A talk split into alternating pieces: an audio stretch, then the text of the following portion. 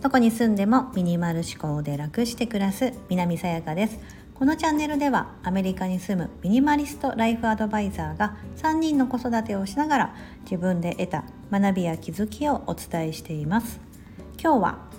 超多忙な弁護士が教える時間を増やす思考法という本からの引用として今日はお話ししたいと思います。読書記録的な感じですね。はい。これは題名です。本のあのタイメタイトルでありまして超多忙な弁護士の方がねその時間を増やす考え方思考法なので考え方を、えーと、エピソード 21, 21個用いてえーと、分かりやすく伝えてくれてます。結構私最近こう読書するのでどちらかというといろんなこう本からも言われてるような内容の総まとめみたいな時間のね考え方みたいなところなんですがエピソードがうんとなんだろうなちょっと作り話的なこともあったりあのドキュノンフィドフィクション的な感じもあったりなんか昔のその童話？例えば「うさぎと亀」のなんかお話のその真髄だったりとか、うん、そういったところも用いながら21個のエピソードとともにですねあの時間に対しての考え方というのを改めさせてもらえるような本になってます。概要欄にリンク貼ってますのでもしお気になる方がいたらチェックしてみていただきたいですしこれ Audible で2ヶ月間無料で読める対象作品でございます。あ2ヶ月無料というか今2ヶ月無料キャンペーンなんで今入ったら2ヶ月間ね無料です。はい。で私も12月から始めてあまたこのキャンペーン始まってると思って、うん、あの私はもう1回入ったのでねあのその対象外ですけどまだ Audible 利用したことがないって方はね是非利用してみてください。無料でその本の内容をですねプロの声優さんが読んでくれる。それを聞くだけでもう家事しながらとかながら劇するだけではははそういう本なのねっていうのが分かりますしいろんなその考え方を学ぶことができます。はい、でその中でですねあこれはいいなというか分かりやすいですしなんか改めて感じたことが3つあります。その中で3つお伝えしたいと思います。1つ目が4分の1天引き案というか、うん、天引きするという考え方が1つ目。で2つ目が諦める。諦める勇気、うん、これが2つ目。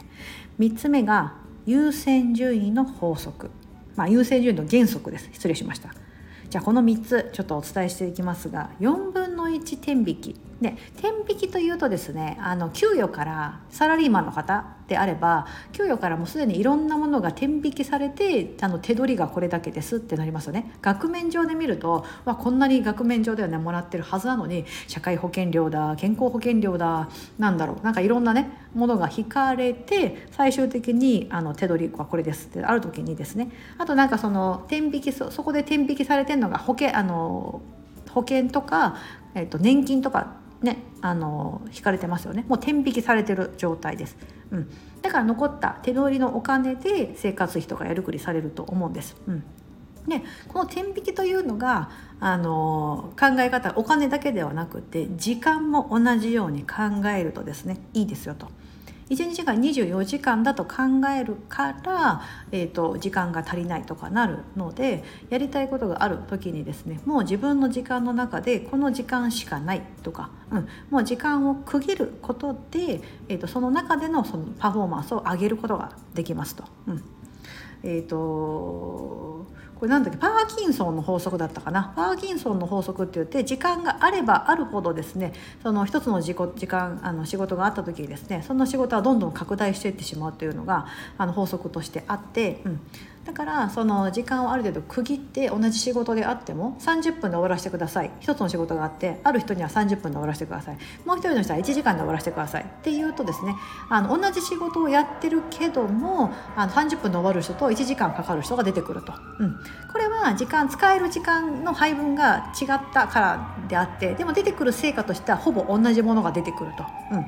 なので時間っていうのはあのもちろんその有限であるので使おうと思ったらいくらでも時間が使うことができるからそもそも時間がないもう30分でやるとかうん、1時間じゃなく30分でやるって決めれば案外終わるもんだとか、うん、そういった考え方ですよね。これがだから4分の1天引き法といってあのそのエピソードの中ではですね本田清六さんっていうですねあの明治の頃から生きられてたすごいその大資産家的な方がいらっしゃっていろんな本も残されてるんですけどもその方の4分の1貯金法貯金法みたいなところからその考え方のところを時間にも置き換えて話されてましたエピソードとして。うん。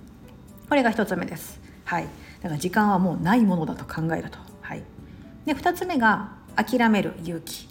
ここのエピソードはえーと、何をか言われてたかな？2つ目に挙げておきながら忘れちゃったけど。あそうだ。まあその要は時間で限られてるからあれもこれもそれもやろうとするとやりきれませんよねと、うん、当たり前なんだけど。だから何を諦めるのかっていうところをちゃんとあの諦めるなら諦める。断るってことですよね。うん。えーと、例えば飲みに誘われましたとか会社の付き合いでとかあったとしたとしても、えーと、それを全部が全部受けてるとですね、うん、あのもう自分の時間は取れない、うん、やりたいことがあるのにと思っても取れなくなるからそういうふうにですね断る勇気だったりとか、うん、もうこれはやらないって言って諦める勇気、うん、っていうところが非常に大事で3つ目に言ったその優先順位の原則。これがなんか私結構あ最近ちょっと忘れがちだったなっていうところがあったり改めてこう本を読むからあの、ね、あの本でこう Audible で言ってくれるから思い出さされたというか人生においての優先順位決めてますか、うん、っていうところから始まり例えばですけどうんとまあ私とかもそうですけどあの私はま今アメリカに住んでて自分の親であるまだ父も母もね健在なので日本に住んでます。もちろん自分のあのお姉ちゃんと妹がいるんですけどもうみんな日本に住んでて親戚と呼ばれる人はみんなほぼ日本に住んでます。はい。私の場合はですけどね。うん。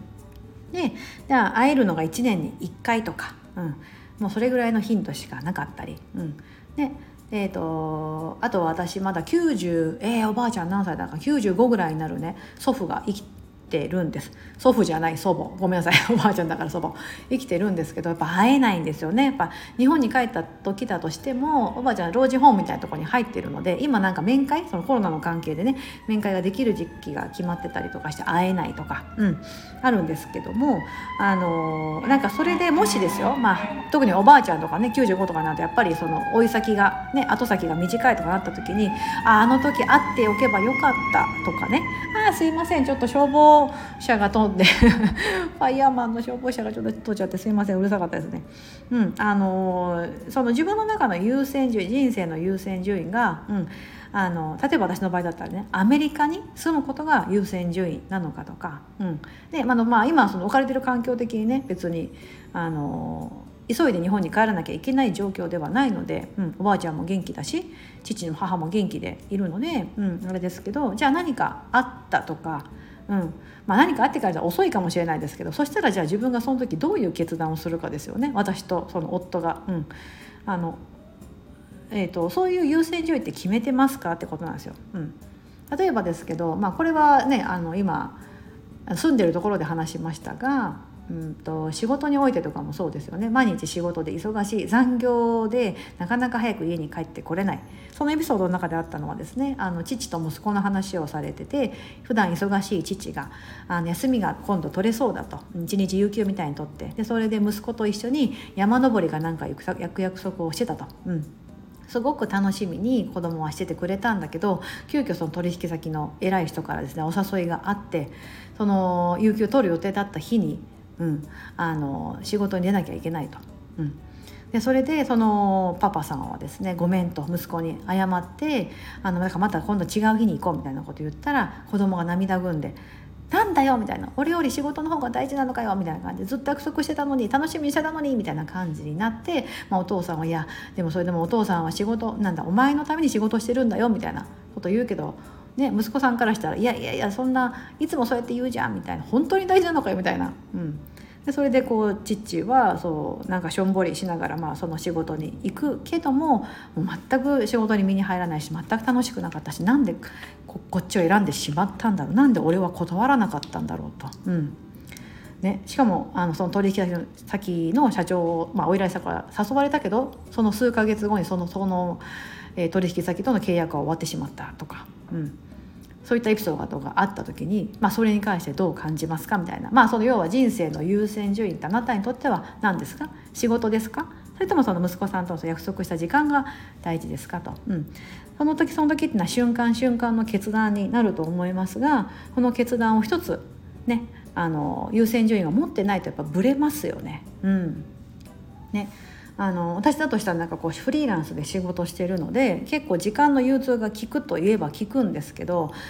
えーと、アメリカの夜が日本の朝だったりとかして日本の方と何かコミュニケーション取りたいとかお仕事でってなった場合はこっちのアメリカの夜の時間っていうのが非常に仕事としては確かにあの需要がある時間になってくるんですが夜ね子どもたちが寝る時間だったりとか、うん、にねあのミーティング始めなきゃいけないとかになると子どもたちからしたら「あ寝る前にママにお休みって言いたかった」みたいなこととかね、うん、あの言われたりとか。そう子供たち早く寝かさなきゃいけないって私もやっぱ焦ったりとかするんでなんかそれってどうなんだろうって私にとって何が大事なんだろうみたいなこととかね、うん、結構ちゃんとそこの優先順位をしっかりしておかないと、うんあのね、何でもかんでもその自分の仕事のためだからみたいな感じでやってしまうとですね自分で自分の首を絞めるというか、うん、本当に大切なものを大切にしてないような、うん、暮らしの仕方になってるんじゃないかなというふうに、うん、思います。そうなんかそういったことをですねちょっと考えさせられるようなエピソードが21個もありまして、はい、だからね結構読み応えがあるしあ、まあ、読みやすいです非常に読みやすくですねあの分かりやすくあの Audible で伝えてくれます。うん